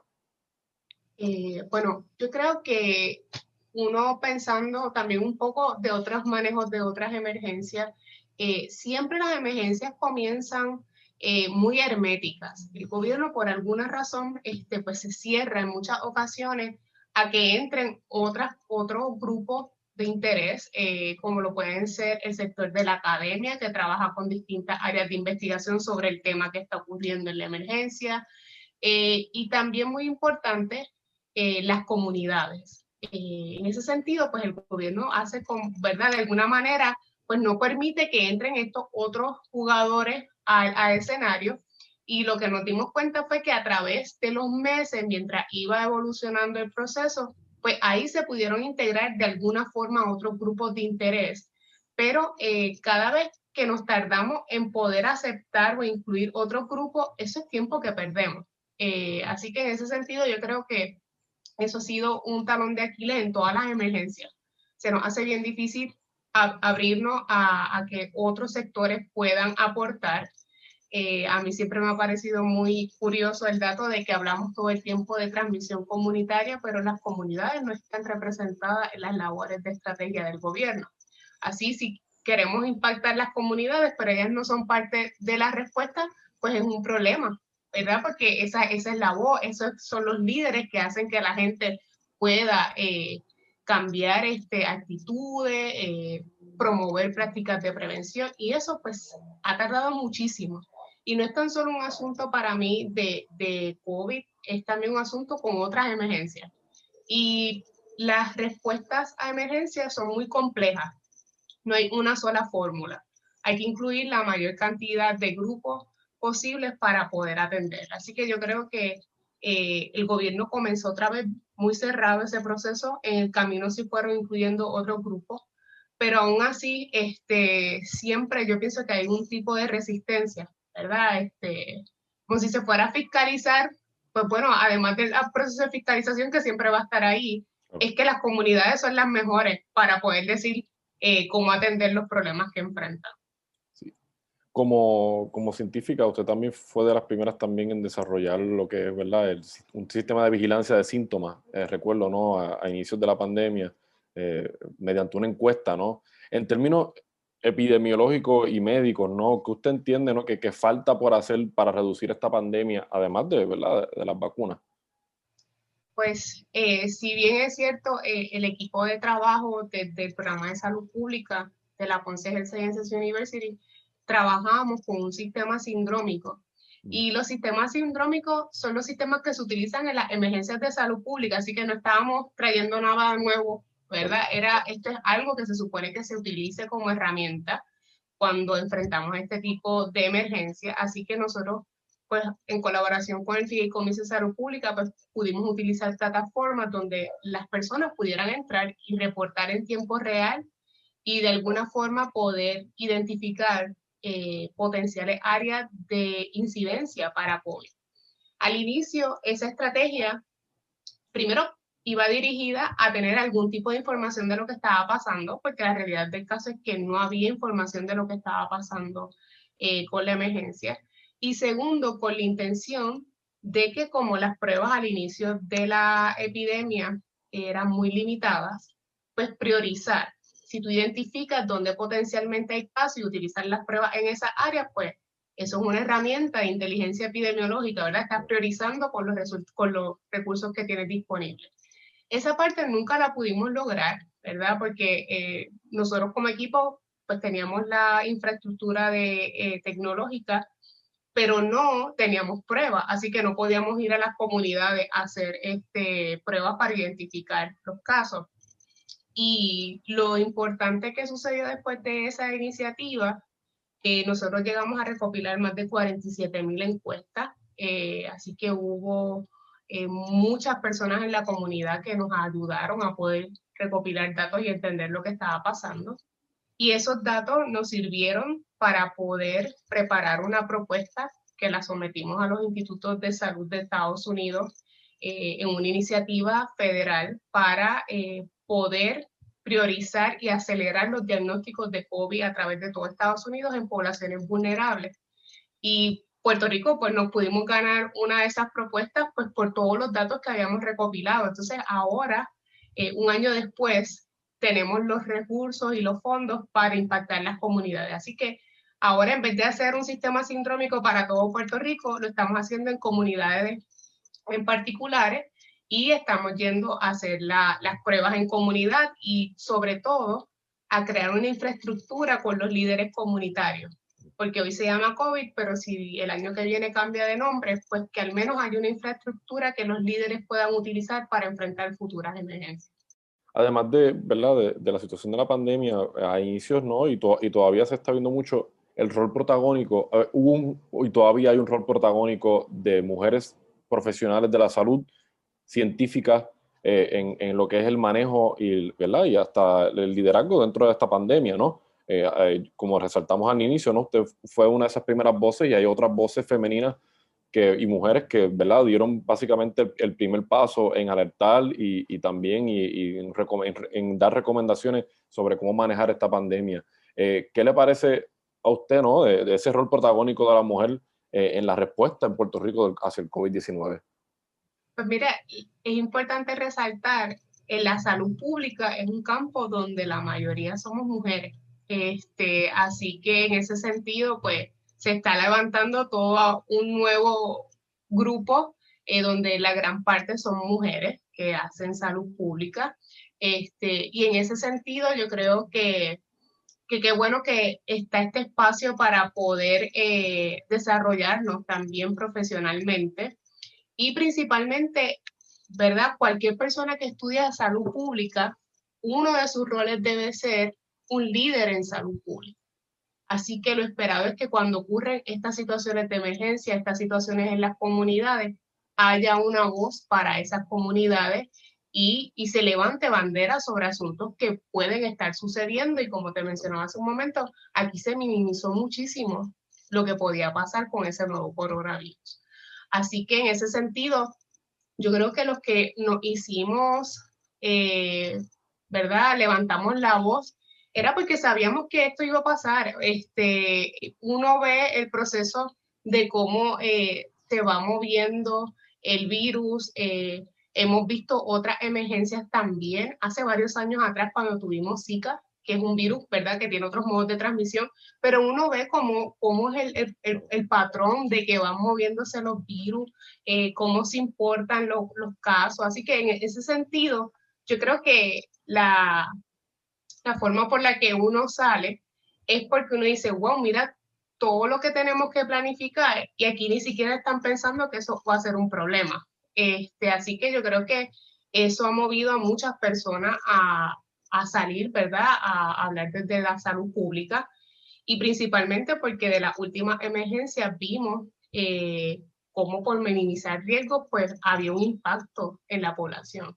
Las muertes del huracán María, eh, lo que sucedió después de los terremotos, que la gente se movía para llevar recursos hacia el sur. Pues yo creo que, que hemos tenido toda esta experiencia de saber de que minimizar riesgos tiene un impacto directo en nuestras comunidades. Y estábamos ante, bueno, estamos ante una emergencia internacional de salud pública, así que había que hacer un plan, había que trabajar sobre eso. Y, y yo creo que parte de lo que ha movido eh, a muchas otras colegas dentro de la área de salud pública es saber eh, que esa necesidad está ahí, que la hemos experimentado y también reconocer que tenemos eh, muchas mentoras y ejemplos a seguir dentro de la salud pública. Eh, una doctora Carmen Alviso, una doctora Cruz María Nazario, que han sido líderes por décadas trabajando con los distintos problemas de salud pública, pues, ¿verdad? Uno también tiene eh, roles a quienes seguir y en ese sentido, pues me parece que siempre en la salud pública, pues han habido mujeres muy valientes que se han, atrevido a, hablar y hablar por las comunidades por temas que a veces no son los mejores en términos de que nadie quiere hablar de estigma, nadie quiere hablar de los usuarios de drogas, nadie quiere hablar de las personas sin hogar. Así que en ese sentido, pues eh, yo creo que hay muchas mujeres que han liderado ese proceso por décadas y ahora las generaciones más jóvenes, pues nos toca también este, pues trabajar con, con nuestro contexto.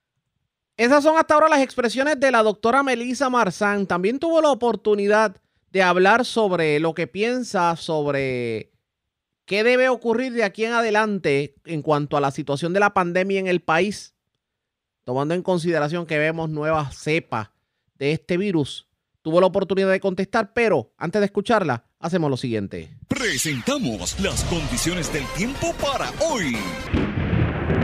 Tiempo tranquilo prevaleció en el transcurso de la noche. Cielos mayormente despejados promovieron enfriamiento nocturno resultando en temperaturas mínimas en los bajos 70 grados a través de las áreas costeras y en los bajos 60, o hasta en los 50 grados en montañas y valles. Se espera que durante la tarde, a medida que un disturbio tropical se acerque desde el sureste, aumente la probabilidad de lluvia. Los aguaceros afectarán el interior y norte durante la tarde y noche. El viento continuará desde el sureste, promoviendo temperaturas sobre lo normal al norte de la cordillera central durante la tarde, con temperaturas máximas en los altos 80 grados. A medida que una marejada del norte se desvanece, el oleaje mejorará a través de las islas. El viento en la mayoría de la región estará entre 10 y 15 nudos desde el sureste. Bañistas esperen un riesgo moderado de corrientes marinas a través de las playas con orientación al norte y este, pero el riesgo estará alto desde Vega Alta a San Juan. En la red informativa de Puerto Rico, este fue el informe del tiempo. La red le informa. Señores, regresamos a la red Le Informa. Somos el noticiero estelar de la red informativa. Gracias por compartir con nosotros. Vamos a continuar escuchando la entrevista que se le hiciera a la epidemióloga Melissa Marzán, la primera persona en Puerto Rico que alertó sobre el COVID y sobre el hecho de que teníamos que prepararnos. ¿Qué depara el futuro? ¿Qué ella augura de ahora en adelante? Vamos a continuar escuchando.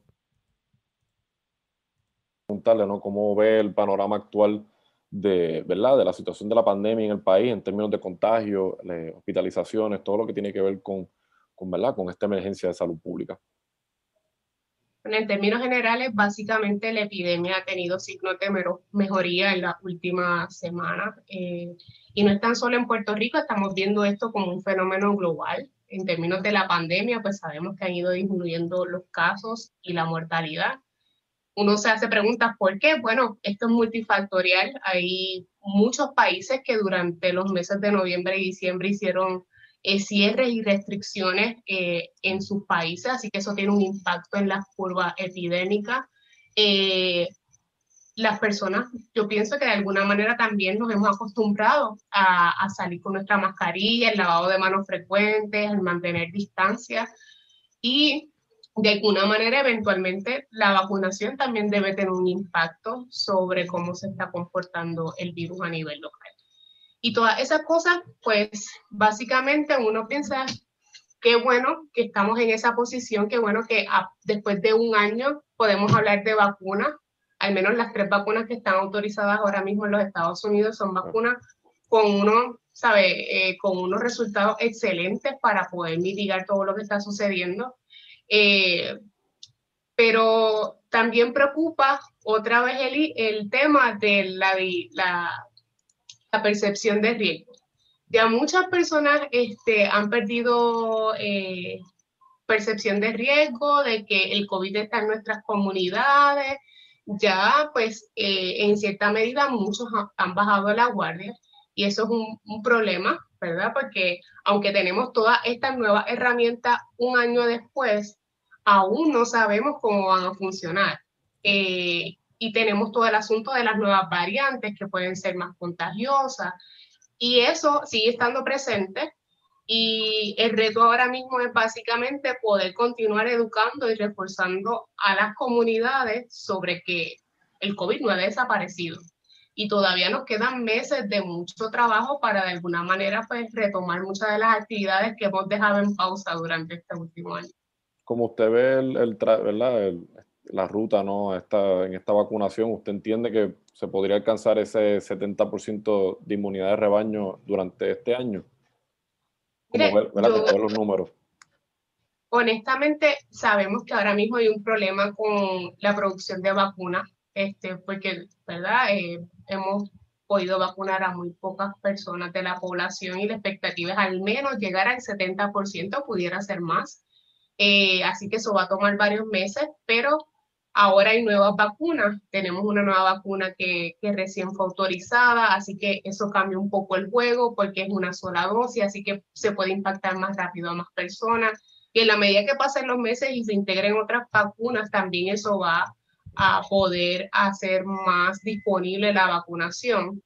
Eh, sin embargo, eh, muchos al inicio pensaban que iba a haber un poco de resistencia con el proceso de vacunación, y tengo que confesar que muchas personas han cogido el proceso de vacunación, se han informado con sus proveedores de salud, han tomado la decisión y los que no se han vacunado, hay otras personas que están listos para tan pronto les digan me toca vacunarme, poder ir y, ¿verdad? y vacunarse. Así que en ese sentido, yo creo que eso son buenas noticias y recordarle a las personas que ¿verdad? Si aún tienen alguna duda, preguntas, que consulten con sus proveedores, porque tan pronto esté su vacuna disponible, yo creo que todos debemos seguir hacia la meta de, de podernos vacunar. Expresiones de la doctora Melissa Marzán. Para el que no la recuerde, la primera persona que alertó a Puerto Rico sobre el COVID y que insistió en que debíamos prepararnos fue ella. Inclusive en ese entonces eh, la cuestionaron, recibió fuertes críticas por parte de las autoridades de gobierno y sin embargo el tiempo terminó dándole la razón. Ella dice que no se puede bajar la guardia todavía y que debemos de estar muy pendientes. Precisamente hablando de coronavirus, ¿cómo están las estadísticas al día de hoy? Pues sepa usted que se reportaron tres muertes adicionales, 183 casos confirmados, 43 probables y 529 casos sospechosos. Estamos hablando que las muertes por coronavirus ascienden a 2056 en lo que va de pandemia. Eso es lo que arroja el informe de hoy del Departamento de Salud. ¿Qué terminará ocurriendo con la pandemia? Pendientes a la red informativa. La red le informa. A la pausa, regresamos con más en esta edición de hoy viernes del Noticiero Estelar de la red informativa. La red le informa. Señores, regresamos a la red le informa, el noticiero estelar de la red informativa. Gracias por compartir con nosotros. Ya que estamos hablando de coronavirus, y pues tuvimos la oportunidad de escuchar a la epidemiólogo Melissa Marzán en el segmento anterior, también las estadísticas al día de hoy. ¿Cómo va la vacunación? Pues vamos a escuchar lo más reciente que dijo el ayudante general de la Guardia Nacional y el secretario de Salud sobre la vacunación que se espera se dé este fin de semana. Y lo que son los starts, pero para ir eh, sobre primera y segunda dosis, ya el 97% de esa población, que son 59 mil personas, ya se le administró la primera dosis, eh, el remanente del 100% de la región de San Juan y se completa esta semana. De los ocho centros ya se están administrando segunda dosis y al día de hoy hemos administrado cerca de 40.000 de esos 59.000, lo que compone cerca de un 68% de esa misión. Para el viernes 12, que era nuestra meta, debemos estar cerca de ese 100% eh, de todas esos 59.000 personas eh, ambas dosis. En cuanto a las heridas, como mencionó el secretario, eh, ya eso compone 50 heridas que fueron asignadas a la Guardia Nacional, que es un total de 4.384 personas, de los cuales 802 son eh, empleados de estas heridas y 3.582 residentes de estas heridas. También se han asignado 20 heridas adicionales que ya estamos coordinando para vacunarlas en la, en la próxima semana. En cuanto al personal de la policía, que eran unos 5.500 que le faltaba la segunda dosis y lo sacamos de los centros de vacunación, se hizo un esfuerzo con el Departamento de Salud y el Departamento de la Policía y se les ha estado vacunando, se completa esta semana, eh, se estuvo vacunando en distintos cuarteles de la policía regionales y se completa esta semana. La semana que viene vamos a estar en los días 8 al 12 eh, de marzo en Culebra, con una iniciativa dirigida por nuestro secretario de Salud para terminar de vacunar el resto de la población. Ya se había completado la primera fase lo que constituye a los profesionales de la salud, lo que son los maestros de Vieques y Culebra. Ahora con esta iniciativa la semana que viene completamos la población total de Vieques y Culebra y nos permite de cierta manera el Departamento de Salud eh, observar y seguir monitoreando ya dos pueblos específicos donde usted va a tener más de un 90% de la población general vacunada.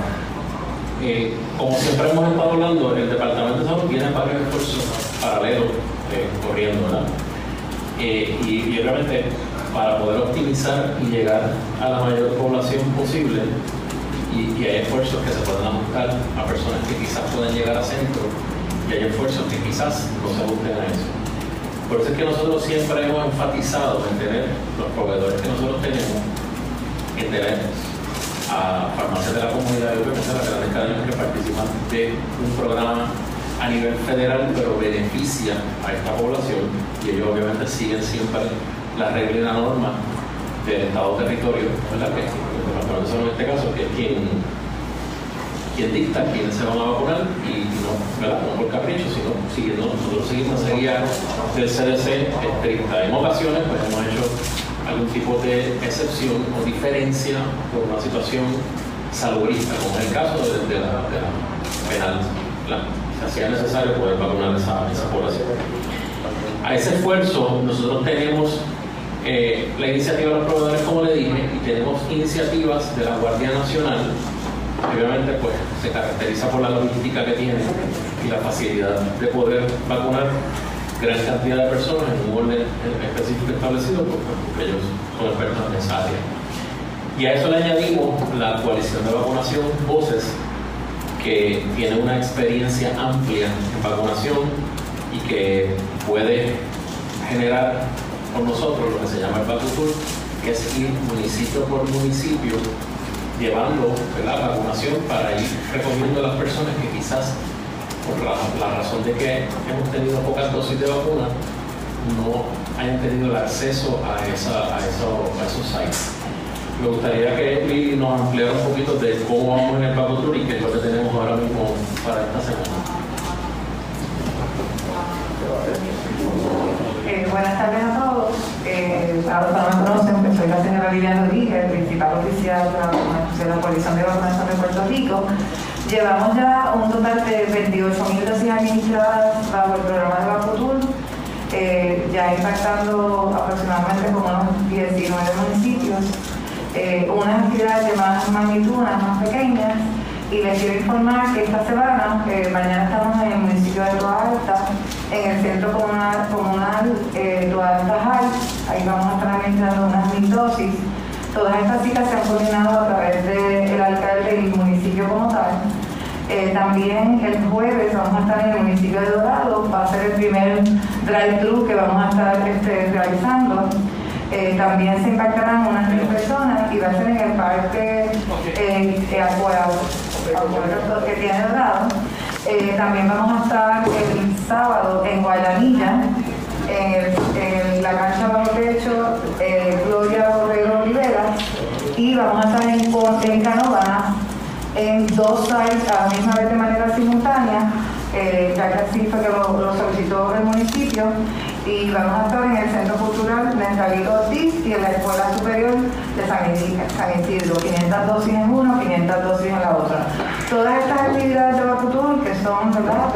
del Departamento de Salud y nosotros estamos operacionalizándolos, son actividades de aproximadamente unas mil personas cada una y estos turnos se han asignado a través de las oficinas de, de asistencia ciudadana de cada municipio buscando impactar específicamente la población de ese municipio en particular y no permitiendo que se muevan personas de un municipio a otro porque vamos a llegar a los 78 municipios. La próxima semana vamos a estar en otros municipios como Nahuatl, Lares, así que la próxima semana le damos más detalles de la eh, organización de, esta semana. Muchas gracias. Eso es parte de las gestiones que está haciendo el Departamento de Salud en torno a la vacunación, pero vamos a buen paso. Vamos a ver lo que tuvo que decir el secretario sobre el particular. No hay ningún problema tal. Sí, secretario, quería preguntar este, sobre el, la, la, llegada de vacunas de Janssen. Se habla de que hoy llegaron 11.000. ¿Cuándo está llegando el resto de las 17.800 de esa primera? En el resto. Esta falta una semana. Ok. Este, entonces, con relación a la vacunación de, de, de esta, del grupo de la fase 1C, este, no me quedó claro, el, sería el próximo miércoles que, que se ampliaría un poco a partir de ahora. 1C no, no. Eh, nosotros continuamos con 1B. Lo que se va a hacer, lo que yo dije, la orden administrativa vence hoy. Nosotros vamos a extender la vigencia de esa orden hasta el miércoles para comenzar el jueves con la población de 60 años específicamente de 65 todos los pacientes. 60 a 65 los que tengan las condiciones que yo había mencionado, es cáncer, condiciones de coronaria, cardiopatía, enfermedad pulmonar, hay muchas enfermedades pulmonares, dos variantes que son las que ahora mismo tenemos mayor mortalidad, que es el enfisema eh, y fibrosis pulmonar. De ahí llegan también pacientes que estén inmunocomprometidos por, o sea, que tengan su sistema inmunológico bajito por trasplante. Esos son los pacientes que vamos a vacunar 60 a 65. A partir del, a partir del, del nuevo mapa de, de, análisis de riesgo de contagio, este, ¿cuánto, cuánto, ¿cuántas escuelas había en los municipios que ahora cayeron en, en, en rojo? Eh, ¿Cuántas escuelas había? Hay 11 municipios en rojo. 11. Mari, ¿tiene la información de las escuelas de los municipios? Sí. Sí.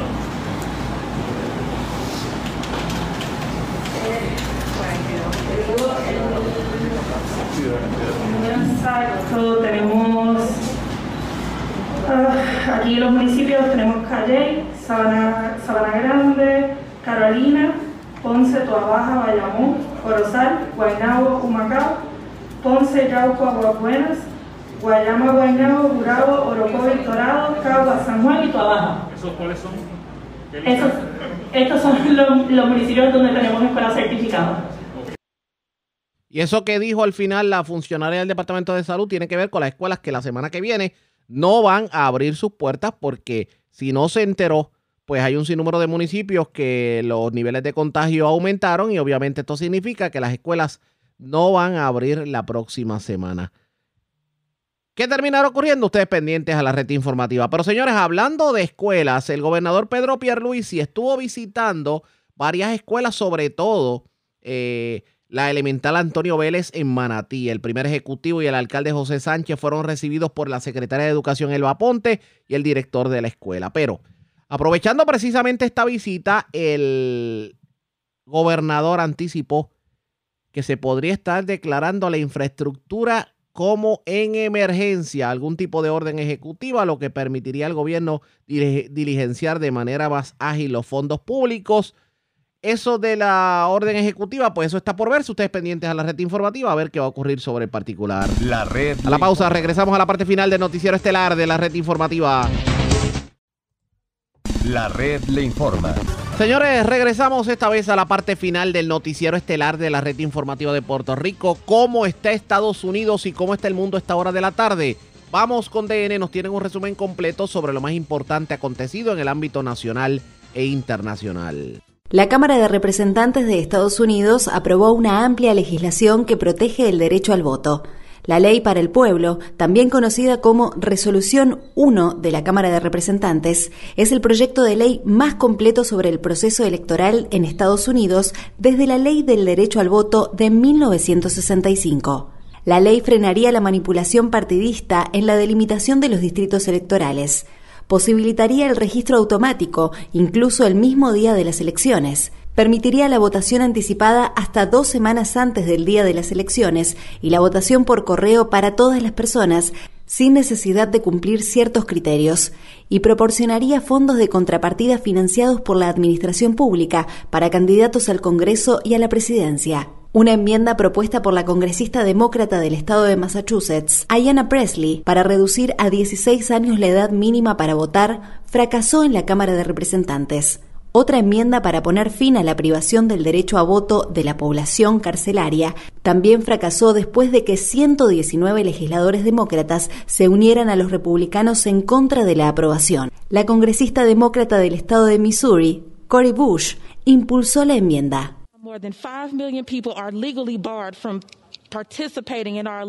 Actualmente, más de 5 millones de personas están legalmente impedidas de participar en nuestras elecciones. Esto significa uno de cada 44 estadounidenses, 500.000 hispanos, 1,2 millones de mujeres y una de cada seis personas negras de Estados Unidos. Esta injusticia no puede continuar. No es justo privar del derecho al voto a nuestros propios ciudadanos. La resolución 1 de la Cámara de Representantes otorga a las personas condenadas por delitos graves el derecho a votar después de haber completado la totalidad de sus penas de prisión. También el miércoles, la Cámara de Representantes aprobó la ley George Floyd de justicia en la vigilancia policial. La legislación prohibiría las maniobras de estrangulamiento de la policía y eliminaría la inmunidad cualificada de los agentes de policía. También prohibiría llevar a cabo actividades de vigilancia policial basándose en perfiles raciales y religiosos y los allanamientos sin previo aviso y establecería una base de datos nacional para supervisar el abuso policial. Ambos proyectos de ley pasarán ahora al Senado, donde se necesitan 60 votos a favor para evitar que los republicanos puedan utilizar la regla de obstruccionismo legislativo. El Departamento de Policía del Capitolio afirma que ha descubierto un posible complot para atacar al Congreso de Estados Unidos el jueves, menos de dos meses después de que partidarios violentos de Trump asaltaran el Capitolio. La amenaza de actos violentos llevó a la presidenta de la Cámara de Representantes, Nancy Pelosi, a adelantar las votaciones sobre los proyectos de ley de reforma policial y del derecho al voto para el miércoles por la noche y cancelar la sesión del jueves.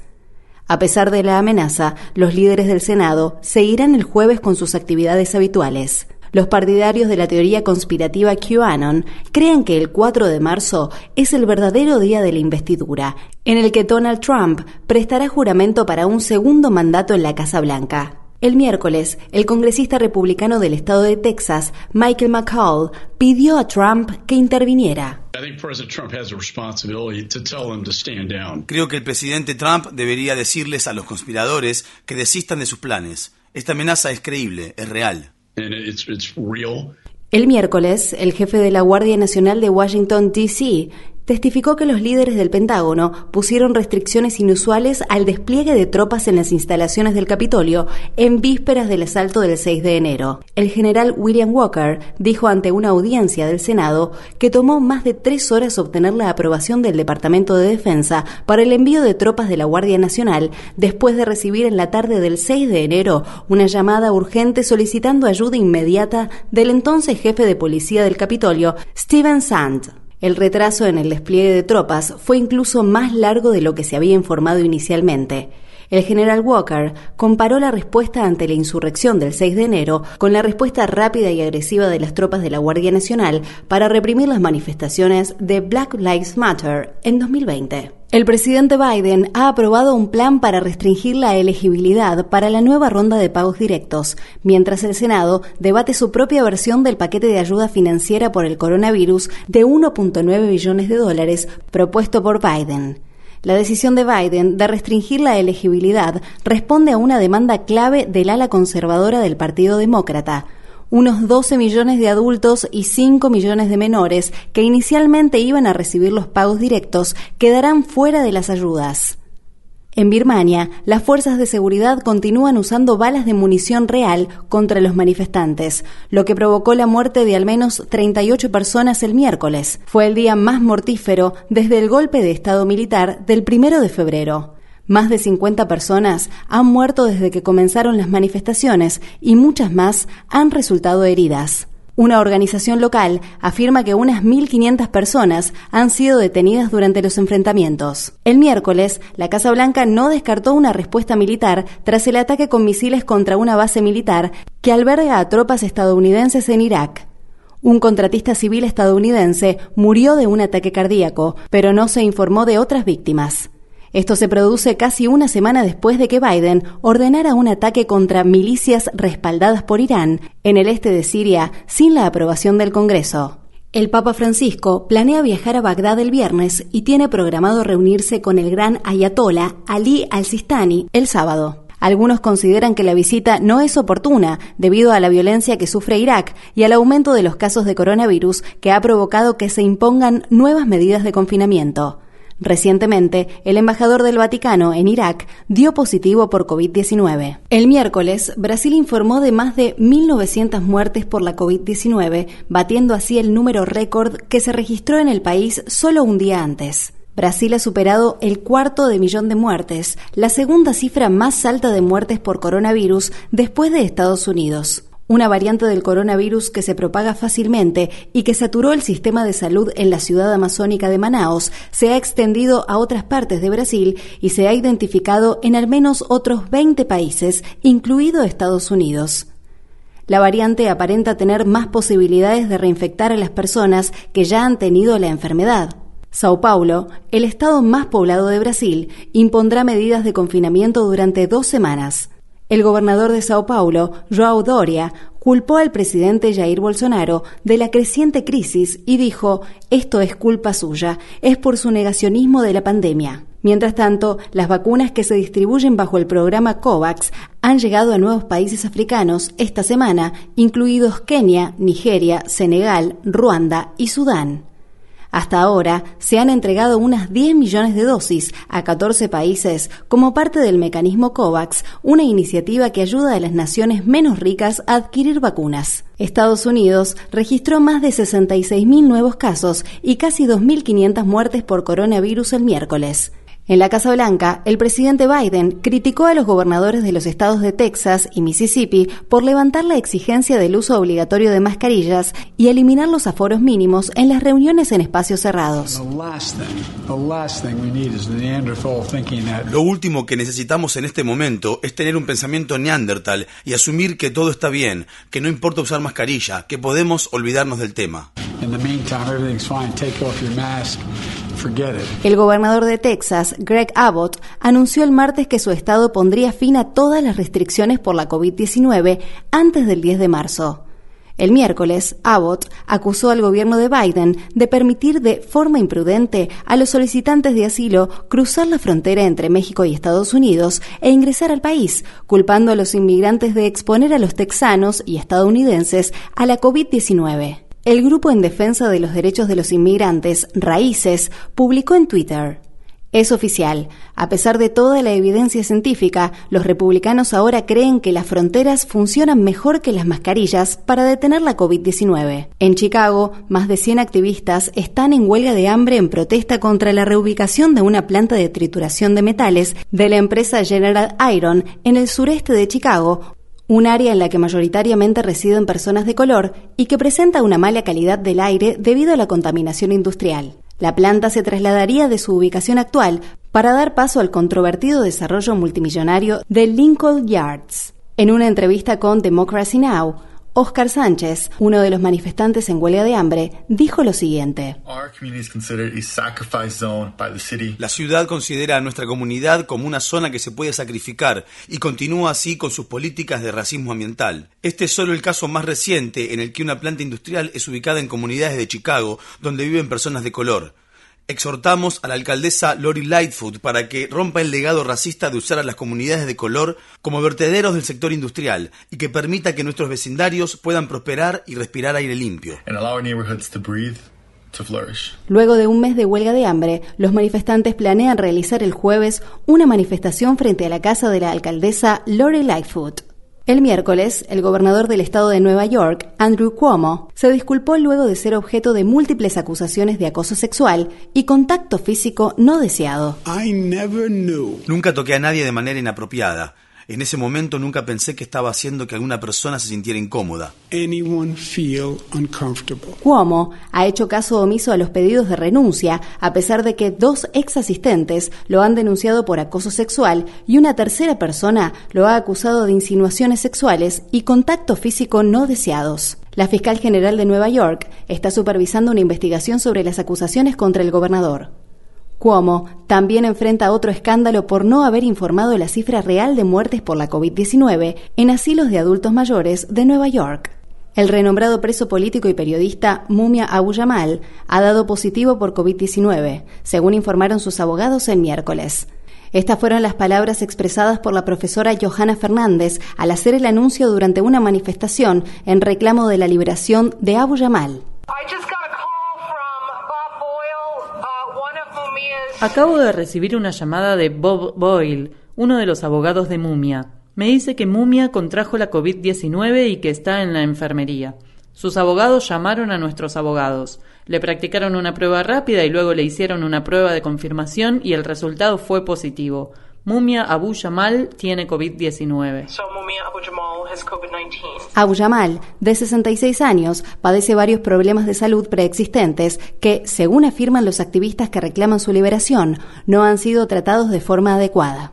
La famosa cantante de música country, Dolly Parton, fue vacunada el martes contra la COVID-19, menos de un año después de que hiciera una donación de un millón de dólares a la Universidad de Vanderbilt, que ayudó a financiar la investigación sobre la vacuna ARNM de la farmacéutica moderna. Parton compartió un video de su vacunación en las redes sociales con la leyenda Dolly recibe una dosis de su propia medicina. La red le informa. Bueno, señores, enganchamos los guantes. De ser necesario, interrumpiremos la programación el fin de semana. De no ser así, regresamos el próximo lunes a las 3 de la tarde, cuando nuevamente a través de Cumbre, de Éxitos 1530, de X61, de Radio Grito y de Red 93, que son las emisoras que forman parte de la red informativa de Puerto Rico, le vamos a llevar a ustedes resumen de noticias de mayor credibilidad en el país. Hasta entonces, que la pasen bien.